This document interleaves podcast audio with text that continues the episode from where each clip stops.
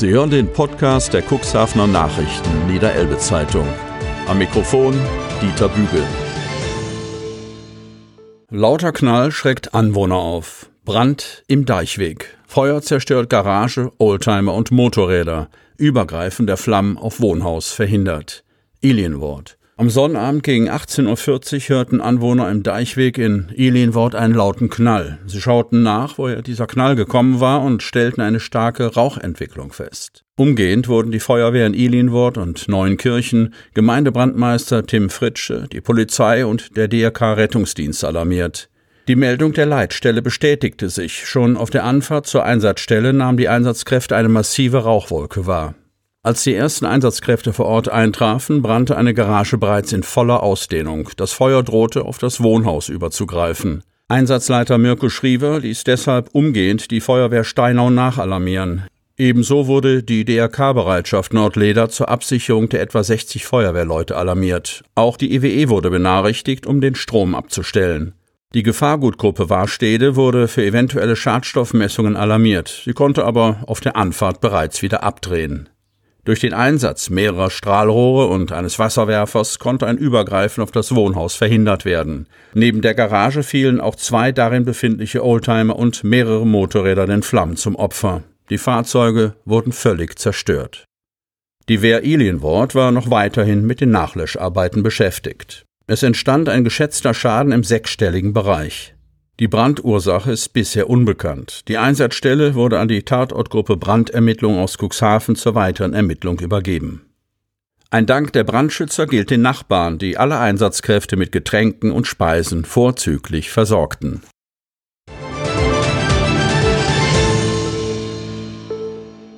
Corona wirbelt auch Lehrerausbildung durcheinander. Praktische Prüfungen müssen ohne Schülerinnen und Schüler stattfinden, Seminare und Dienstbesprechungen ins Netz verlegt. Cuxhaven. Eine praktische Prüfung, ohne dass sich auch nur ein Schüler im Raum befindet?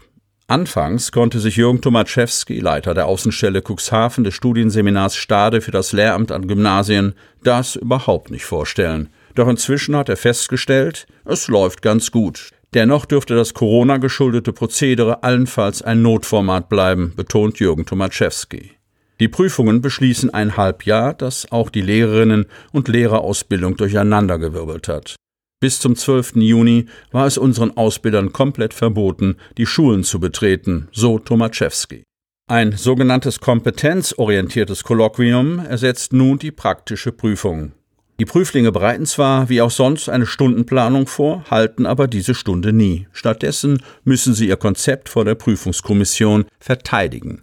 Tomaszewski, es werden Fragen aufgrund eines vermuteten Verlaufs gestellt. Noch bis zum 1. Juli werden in der Außenstelle im Elfenweg in Cuxhaven zwölf Referendarinnen und Referendare aus Schulen im ganzen Kreisgebiet nach diesem Muster geprüft. Neue Gymnasiallehrkräfte für das Land. Lehrerinnen und Lehrerausbildung im Ausnahmezustand. Davon kann auch Petra von Grabe, Leiterin des Studienseminars für das Lehramt an Grund-, Haupt- und Realschulen in der Abendrotstraße ein Lied singen. Seit der am 13. März verkündeten landesweiten Schließung aller Schulen haben sie und Seminarkonrektorin Bettina Zeb so viele Fragen beantwortet wie nie zuvor. Was schwer genug war bei einer sich ständig ändernden Informationslage. Eine ganz schlimme Zeit vor allem für die, die jetzt Prüfungen gemacht haben, so Bettina Zeb.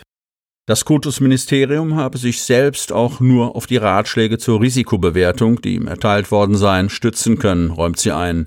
Wir haben unseren Anwärterinnen und Anwärtern bei Zeiten signalisiert, es wird auf jeden Fall eine Lösung geben. Mitte, Ende April kamen die ersten Vorgaben für das Format der Staatsprüfung, ohne Schülerinnen und Schüler, so wie es auch Jürgen Tomaszewski beschrieben hat. Und so wie er erlebte auch Petra von Grabe, die Ergebnisse bewegen sich alle im Rahmen der Ausbildungsnoten, die wir zum Glück schon vor dem Lockdown fertig hatten. Seit einer Woche sind bei ihr die Prüfungen durch und nach Monaten ohne Präsenzveranstaltungen, dafür mit Online-Seminaren und Dienstbesprechungen per Video und Telefon, nichts davon habe man sich vorher auch nur im Traum vorstellen können, stellt Petra von Grabe fest, es ist toll in Cuxhaven und mit dem Kollegium, das das Bestmögliche für die Anwärterinnen und Anwärter herausholen will. Alle ziehen an einem Strang. Ich kann mich auf meine Leute verlassen. Auch die Anwärterinnen und Anwärter, die im Vorbereitungsdienst üblicherweise eigenständig zwölf Stunden pro Woche vor der Klasse stehen, hätten kreativ reagiert, für ihre Lerngruppen Aufgaben vorbereitet, online bereitgestellt oder in den Schulen zum Abholen hinterlegt. Unterricht sei auch per Zoom oder Skype erfolgt. Nachdem das Kultusministerium jetzt doch noch Unterrichtsbesuche in Kleingruppen vor halben Klassen zugelassen hat, sollen davon in den gut drei Wochen vor den Sommerferien noch möglichst viele stattfinden. Denn gerade diejenigen, die erst im Februar dieses Jahres ihren Dienst angetreten hätten, erinnert auch Jürgen Tomaszewski vom anderen Studienseminar, hätten bislang ja gerade mal sechs Wochen vor den Klassen gestanden. Nach einer so kurzen Zeit ist eine Bewertung nicht möglich. Wie hierfür ein Ausgleich geschaffen werden solle, um eine gleichwertige Qualität der Ausbildung zu gewährleisten, sei sicher noch zu überlegen. Für den mittleren Jahrgang, der im Februar Prüfung hat, empfiehlt er, den praktischen Teil möglichst weit nach hinten zu verschieben. Davor sollen noch die erfolgreichen Prüflinge anständig verabschiedet werden. Während Jürgen Tomaszewski seine zwölf Absolventinnen mit nur einer Handvoll Dozentinnen und Dozenten, denn im Saal sind nur 20 Personen zugelassen, sogar ein Schloss bekommt, hat Petra von Grabe beim Landkreis den großen Sitzungssaal angefragt. Selbst da dürfen nur wenige dabei sein und an das gemeinsame Singen und andere Rituale ist nicht einmal zu denken. Letzter Ausweg wäre eine Zeugnisvergabe an verschiedenen Tagen in Kleingruppen im Seminar. Sehr traurig sei das schon bei so einer besonderen Gruppe, so Petra von Grabe. Allerdings stehe für sie und Konrektorin Bettina Zeb die Sicherheit an erster Stelle. Nicht auszudenken, wenn von hier eine Infektionskette ausgehen würde.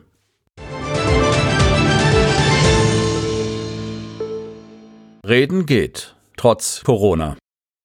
Tag der offenen Gesellschaft, damit Engagement, Nachbarschaft und Offenheit nicht hinten runterfallen von Maren Resewinne. Cuxhaven. Es war eine der ersten Veranstaltungen nach dem Corona-Lockdown. Lange wurde überlegt, ob man es wieder wagen könnte. Wie schaffen wir es, ohne Ansteckungen zu riskieren? Denn Sinn des Tags der offenen Gesellschaft ist ja gerade, Menschen zusammenzubringen und nicht voneinander zu trennen. Auf dem Kämmererplatz ist dies am Sonnabendvormittag gelungen. Wenn auch ein Teil des Grundgedankens, Nachbarn holen ihre Stühle raus und treffen sich mit denen, die da kommen, zum Kaffee, nicht umgesetzt werden konnte. Essen und Trinken durften nicht angeboten werden, das Gespräch aber war sehr gut möglich. Das diakonische Werk, die Caritas, der Arbeitskreis Asyl und das offene Herz Altenwalde OHA hatten sich für diese bundesweit stattfindende Aktion zusammengetan, hinter der die Initiative Tag der offenen Gesellschaft e.V. steht, eine unabhängige bürgerschaftliche Initiative ohne Parteibindung, die Demokratie, Begegnung und Zusammenhalt in die Öffentlichkeit rücken will. Eckpunkte unserer Gesellschaft, die vielen Menschen am Herzen liegen, wie die Akteurinnen und Akteure feststellten. Viele Interessierte kamen näher, schauten sich Bilder und Plakate an und ließen sich auf das Speeddating mit fremden Menschen ein, bei denen ein Fragenkatalog half, den Dialog zu eröffnen. Jeweils aus den Kategorien Eisbrecher, persönliches Kennenlernen und politisches Kennenlernen konnte eine Frage ausgewählt werden, Stadt oder Land etwa, mit wem würdest du gerne für einen Tag tauschen oder wie informierst du dich? Sehr interessant war das, fanden auch die 13-jährigen Konfirmanten aus der Gruppe von Helga Skrandis Brimani, Diakonin der Innenstadtgemeinden. Wir hätten diese Person ja sonst nie angesprochen. Nur bei der Politik hätten sie sich noch nicht so sicher gefühlt. Die Belange der Älteren vertrat Inge Bühner, die kürzlich bereits in einem CN-Artikel vor einer Verurteilung und Benachteiligung der Senioren im Zusammenhang mit Corona gewarnt hatte. Ein Satz, der mich sehr bewegt hat. Wir haben Sommer, nicht im Zimmer meiner Mutter. Sie ist Heiminsasse. Das klang für mich wie Gefängnisinsasse, sagt sie nachdenklich. Dafür hätten einige Jungs aber auch sehr liebevoll über ihre Großeltern gesprochen. Ich schreibe Oma jetzt jeden Tag auf WhatsApp oder wir haben Oma jetzt zu uns geholt. Alle Beteiligten berichteten über interessante Gespräche über Alt- und Jungsein, fremde Kulturen, Vorurteile, Nachbarschaft und Engagement. Wir machen das viel zu wenig, uns Zeit zu nehmen, um zuzuhören, so Ute Feld von der Caritas. Sie konnte auch gut akzeptieren, wenn Personen lieber erstmal von außen schauen wollten. Nicht jeder traut sich auf einen großen Platz, aber auch wer nur vorbeigeht, kann sich Gedanken machen. Sehr groß war allerdings die Bereitschaft, geschriebene Botschaften zu verfassen und anderen zu zeigen. Das ist eben der Reiz einer Mitmachaktion. Nicht nur konsumieren, auch etwas dalassen, so Jörg Moritz vom Diakonischen Werk.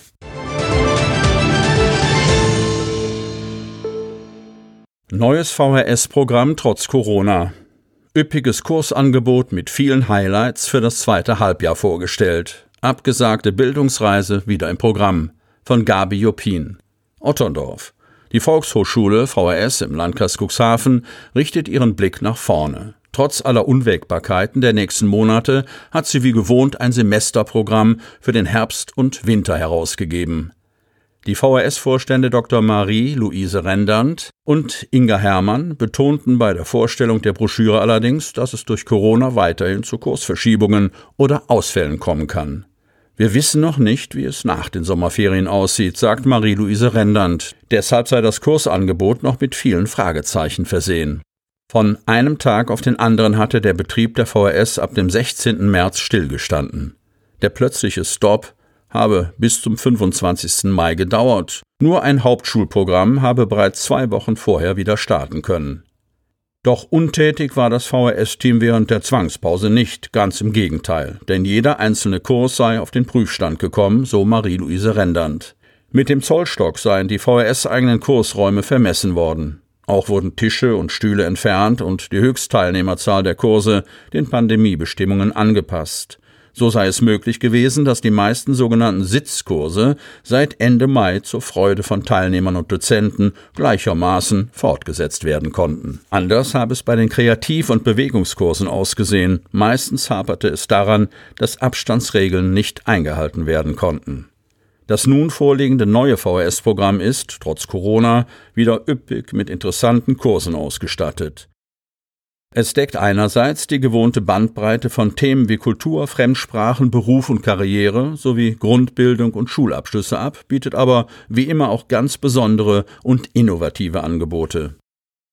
So ist die erste VHS-Bildungsreise zur digitalen Gesellschaft in Estland wieder im Programm, die bereits im Frühjahr hätte stattfinden sollen, die aber dann dem Virus zum Opfer gefallen war. Zu den Highlights zählen ebenso ein Fotowalk nach Hamburg, ein Kurs Klimawandel, Ursachen und Folgen mit Hartmut Abazat sowie ein Lehrgang der Neue Nutzgarten, Selbstversorgung aus dem eigenen Garten. In Kooperation mit der VHS Bremerhaven wird überdies zum Abenteuer Philosophie eingeladen.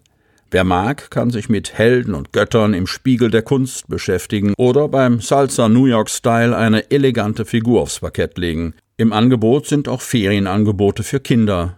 Ich nähe mir ein Kuscheltier, heißt es im Oktober beispielsweise für sechs bis zehnjährige in Hemmoor. Für die Generation 50 plus ist dagegen der Kurs Einstieg mit iPhone und iPad in die digitale Welt gedacht.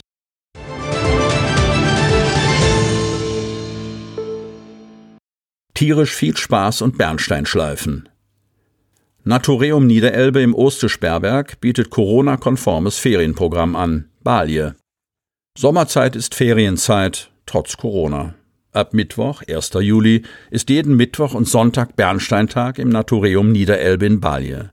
Jeweils von 13 bis 14.15 Uhr und von 14.45 Uhr bis 16 Uhr können die Besucher aus einem Rohbernstein ein ganz individuelles Schmuckstück schleifen. Wer Glück hat, erwischt sogar ein Exemplar mit Inklusen. Das sind Insekten oder kleine Pflanzenteile, die vor Jahrmillionen von einem Tropfen Baumharz umschlossen und so für die Ewigkeit konserviert wurden. Solche Inklusen lassen den Betrachter daher wie durch ein Fenster weit zurück in die Erdgeschichte blicken. Die meisten Bernsteine offenbaren ihre Geheimnisse allerdings erst im geschliffenen Zustand. Tierisch viel Spaß versprechen die Rundgänge mit der Tierpflegerin des Natureums. Leonie Joland stellt ihre Schützlinge vor und erzählt Wissenswertes und Kurioses zu Zwergottern, Schleswiger Kaltblutpferden, Skuddenschafen, Schlangen und Co. Junge Forscher können außerdem in den Kursen der Kinderuni die Geheimnisse der Natur entdecken. Im Juli und August hat das Natureum täglich von 10 bis 18 Uhr geöffnet. Aufgrund der Einschränkungen zur Bekämpfung der Corona-Pandemie ist die Teilnehmerzahl bei den Aktionen momentan begrenzt. Daher ist eine Anmeldung unter Telefon 04753 84 2110 oder per E-Mail an info@natureum-niederelbe.de empfehlenswert. Gäste, die nicht demselben Haushalt angehören, müssen einen Abstand von 1,50 Meter einhalten. Auch gebuchte Führungen mit Kleingruppen sind unter Wahrung der geltenden Regelungen wieder möglich. Alle Termine und mögliche Änderungen gibt das Natureum auf seiner Homepage bekannt www.natureum-niederelbe.de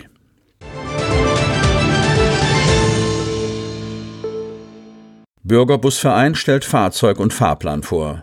Betrieb der Linie 1941 BB startet am Mittwoch, 15. Juli vor der St. Bartholomäuskirche. Stärkung der Mobilität im Osterland. Hechthausen. Vor gut zwei Jahren, am 18. Mai 2018, gründete sich der Bürgerbusverein Lamstedt-Hechthausen. Viele dicke Bretter mussten seitdem gebohrt werden. Nun sind die ehrenamtlichen Mobilitätsförderer fast am Ziel. Anfang Juni konnten sie ihr Fahrzeug mit fast siebenmonatiger Verspätung, wir berichteten, in Empfang nehmen. Seitdem läuft die intensive Schulung der etwa 20 Fahrerinnen und Fahrer. In gut drei Wochen geht es los mit dem Linienbetrieb. Achtmal täglich wird der Bus ab dem 15. Juli die beiden Samtgemeinden Börde, Lamstedt und Hemmo miteinander verbinden. Unter dem Namen Osteliner und mit der offiziellen Bezeichnung Linie 1941 BB bedient er zukünftig 30 Haltestellen auf seinem Rundkurs. Von Armstorf über Hollen, Niendorf, Lamstedt, Laumühlen, Klint und dem Hechthäuser Bahnhof geht es weiter Richtung Bornberg sowie bis ins Hemmorer Zentrum. Der Einzelfahrschein für Erwachsene kostet, unabhängig von der Fahrtstrecke, 2 Euro, für Kinder bis 14 Jahre 1 Euro. Als Zehnerkarte werden 17 bzw. 7,50 Euro fällig. Zurzeit ist der Bürgerbus auf Werbetour unterwegs. Vergangenen Freitag machte er Station vor dem Hechthäuser Engelstöfchen. Dort verteilte Manfred Loghof Fahrpläne und nahm Gäste mit auf eine kleine Rundtour.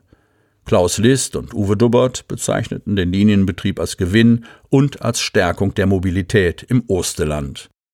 Weitere Informationen zum Bürgerbus und dem aktuellen Fahrplan gibt es im Internet www.bürgerbus mit ue-osteliner.de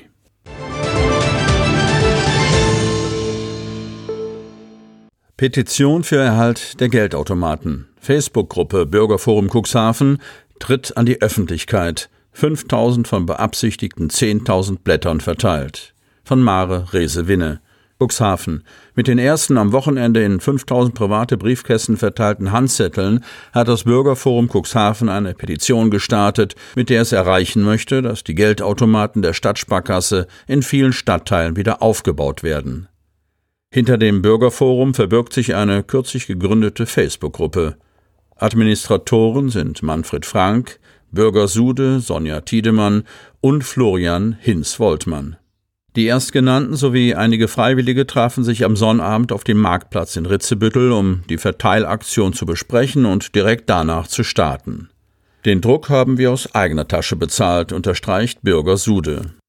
Vorgesehen sei, insgesamt 10.000 Blätter zu verteilen, vorrangig dort, wo die Stadtsparkasse im Mai ihre Geschäftsstellen geschlossen habe, aber auch in Salenburg, Altenbruch und Altenwalde, wo seither die Besucherfrequenz deutlich gestiegen sein soll.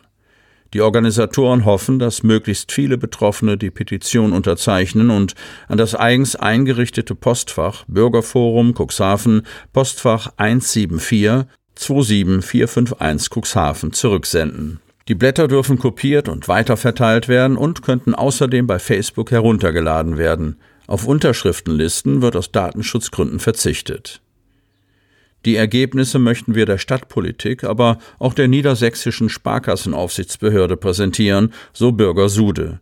Denn ihrer Ansicht nach bietet das niedersächsische Sparkassengesetz mit der Anforderung, Geld- und kreditwirtschaftliche Leistungen in der Fläche sicherzustellen, noch einige Spielräume.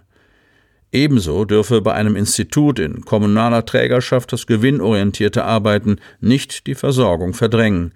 Ein Ausweichen auf andere Institute erspare auch nicht den Weg in die Innenstadt. Die von der Stadtsparkasse angebotene Lieferung von Bargeld bis 500 Euro zum Einführungspreis von 3 Euro wird bei Facebook als Abzocke bezeichnet. In Kundeninformationen kündigt die Stadtsparkasse aktuell künftige neue Kooperationspartner zur Versorgung mit Bargeld in den Stadtteilen an, vornehmlich Apotheken. Dennoch ärgert sich Manfred Frank, in Corona-Zeiten wurde mit der Axt durch den Wald gegangen und die Filialen sind geschlossen worden, sodass die oft bewegungseingeschränkten Menschen in dritter Reihe vor den verbleibenden Geschäftsstellen warten mussten und nicht reinkamen.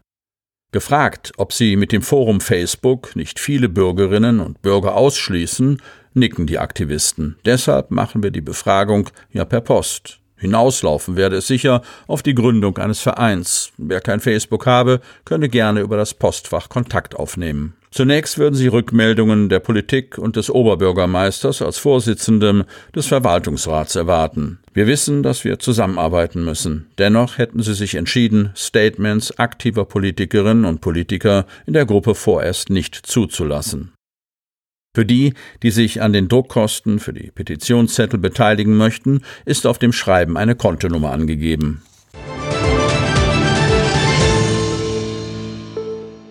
Bürgertelefon OB Sandja heute am anderen Ende der Leitung. Cuxhaven. Seit vielen Wochen sind die Leitungen des Bürgertelefons der Stadt Cuxhaven nun jeden Montag zwischen 16 und 18 Uhr geöffnet. Am heutigen Montag, 22. Juni, tritt in Niedersachsen eine neue Verordnung in Kraft, denn die fünfte Phase des Stufenplans wird weitere Lockerungen in der Corona-Pandemie mit sich bringen.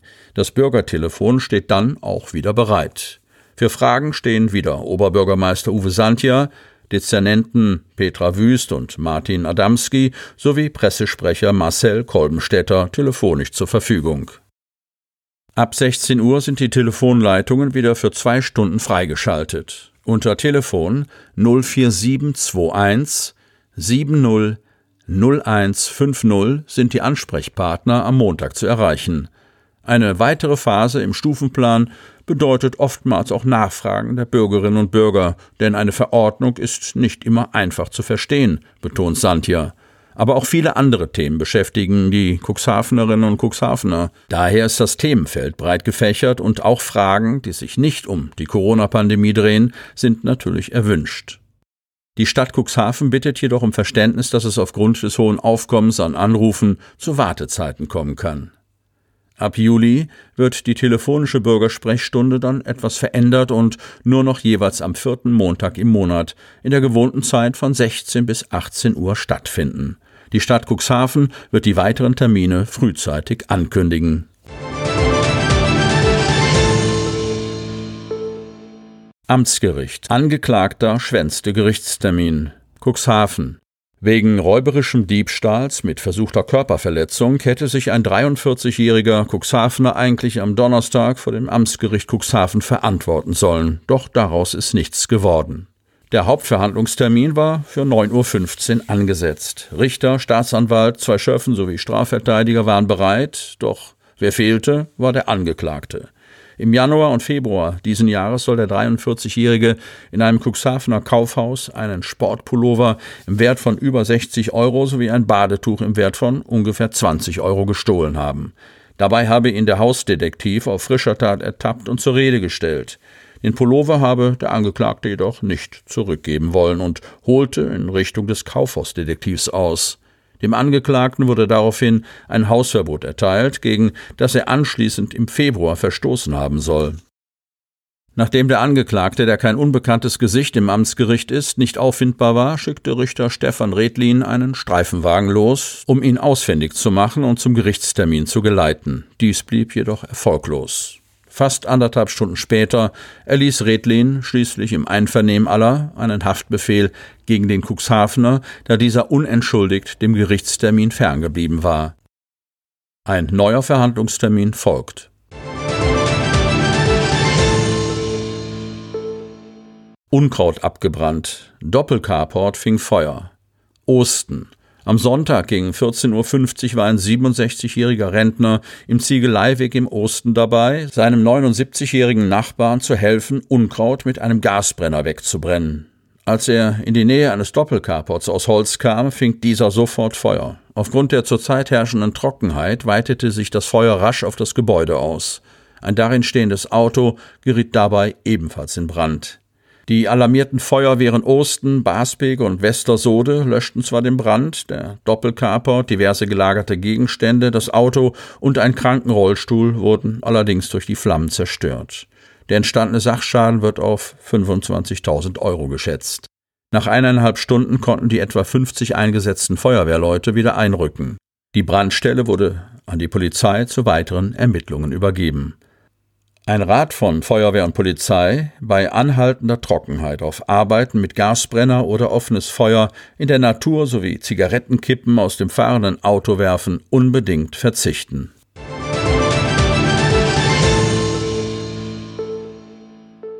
Sie hörten den Podcast der CNV Medien, Redaktionsleitung Ulrich Rode und Christoph Käfer. Produktion Rocket Audio Production.